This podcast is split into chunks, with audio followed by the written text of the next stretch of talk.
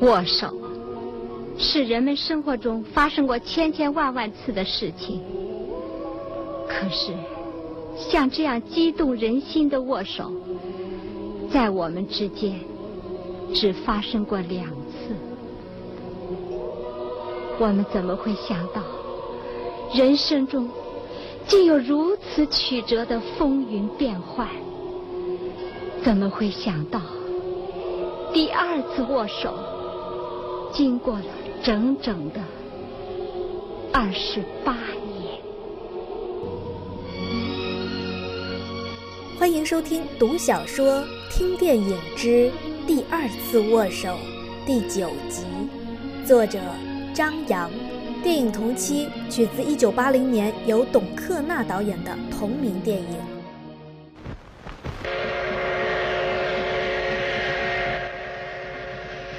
列车沿津浦线北上，离济南越近，苏冠兰就越苦痛。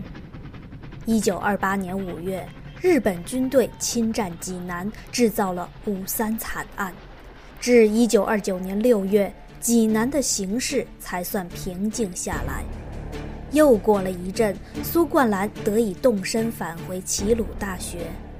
经历了一番浩劫的济南成了什么样子？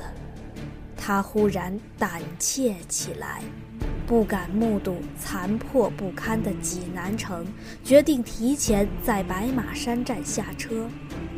这是济南南郊一个小站，苏冠兰熟悉这一带的山区和乡村，他想从这里步行回校，有个逐渐适应的过程。齐鲁大学位于城南一座古城门外，从白马山走回齐大还算顺路。列车中午抵达，小伙子拎着藤箱下了车，有时搭乘偶尔碰见的驴车马车，有时步行往马鞍山方向走。小伙子心情沉重，步履更沉重。他终于坐下烧气，环顾四周，方圆七八里内多是起伏不平的丘陵和山包。纵目北望，可以看见齐大校园内的浓绿树色和钟楼尖顶。为了表示对中国文化的亲近和认同，所有外国教会学校的房屋一律被弄成仿中国古代宫殿的歇山式，齐鲁大学也不例外。这种楼房一般来说都不高，容易被山丘、树木或者其他房屋挡住。唯独教堂保持着中世纪的西方风格，钟楼像利剑般直指蓝天。一声枪响，隔着很远，声音清脆。这是步枪的射击，而且来自齐大方向。发生了什么事儿？苏冠兰起身眺望，杂乱的枪声连续响起，距离越来越近。一些子弹从苏冠兰的头顶上嗖嗖掠过，隐约听见乱哄哄的叫喊。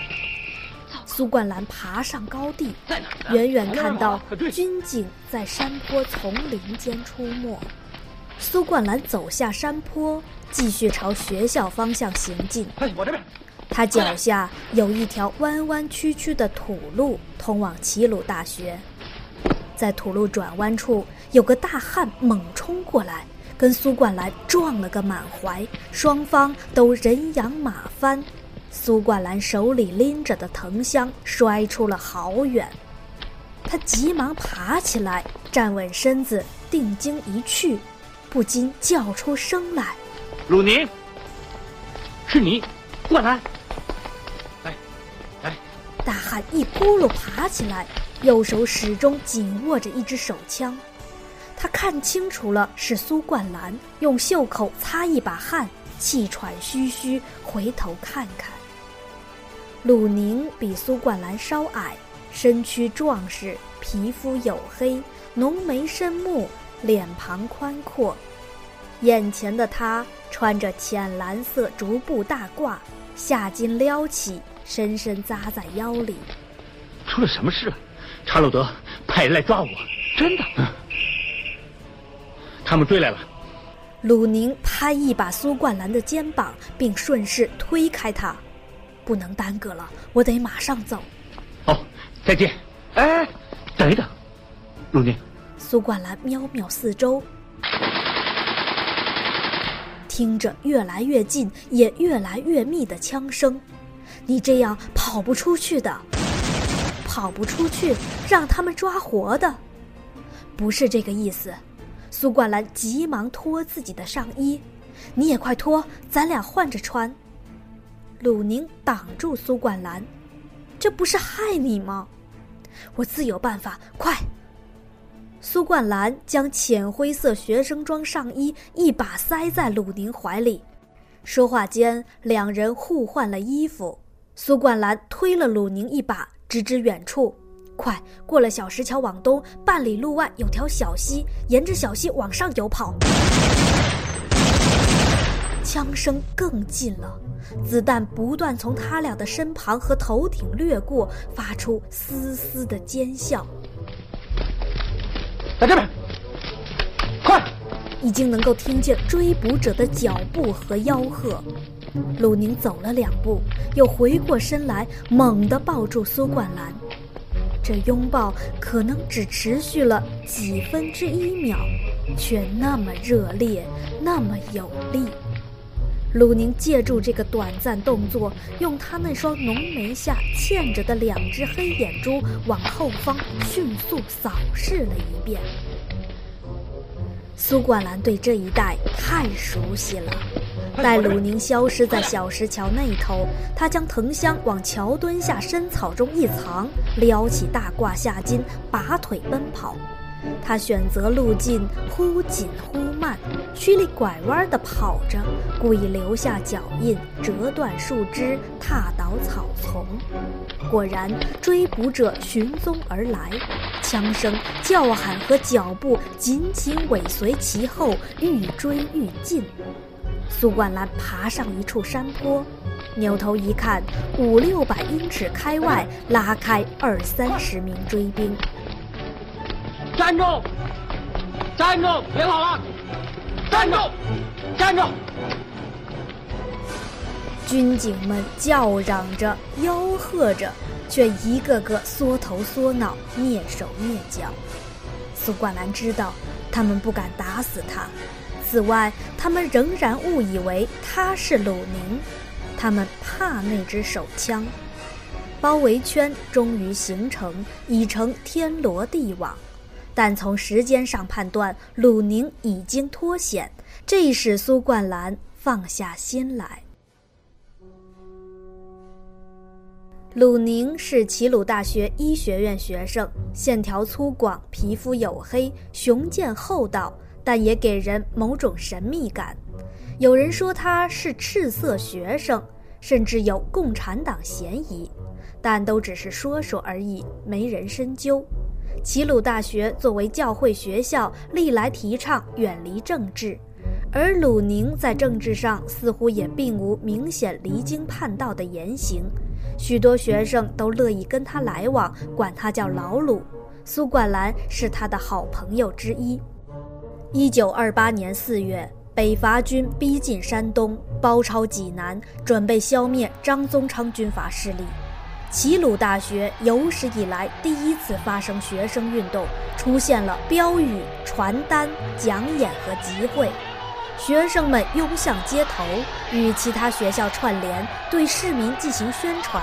所有这些活动都带有明显的反日色彩，而以校长为首的教职员和神职人员也一反常态，不再像过去那样严厉管束学生。齐大的学生宿舍一般是两人一间，苏冠兰则一直住单间。那天夜里，有人敲他的房门，开门一看，原来是一副古怪打扮的鲁宁，剃着光头，穿着粗布褂，蹬着黑布鞋，满身尘土，满眼血丝，面黄肌瘦，像个疲惫不堪的车夫。苏冠兰这才想起，鲁宁确实越来越神秘了。学校里不见他的踪影，倒是有人说他化了妆在市区出没，有人说发现他到郊区跟北伐军接头，还有人干脆就说他就是个地下共产党等等。鲁宁要苏冠来给他弄点吃的，并在这里睡上一觉。苏冠兰二话没说，都给安排好了。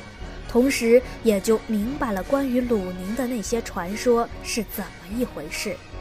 他想，是的，鲁宁确实有点像共产党。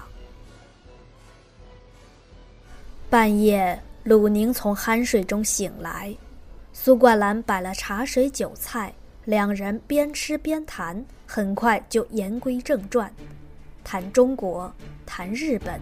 谈政治，谈这次战事和济南的形势。鲁宁说，日本人将山东视为他的势力范围，并因此将北伐军进入山东视为对他在华利益的侵犯，绝对不能容忍。决定派青岛、天津的两支日军火速开赴南京。五月一日上午。北伐军一位营长、一名少校副官和四名连长带着几个士兵，因找房子路过一处路口，被五十多个日军和日本浪人抓去，全部用刺刀捅死。二日上午，日军在济南闹市区布防，禁止中国居民外出，并频加杀戮。五月二日，不就是今天吗？苏冠兰讶然。不。是昨天，现在是五月三日凌晨三点。鲁宁掏出怀表看看，起身道：“谢谢你，苏冠兰，不过我得走了。”他回身跨出房门，迅速消失在夜幕中。远近枪声密集，号声隆隆。大地震撼，熊熊火光映红了夜空。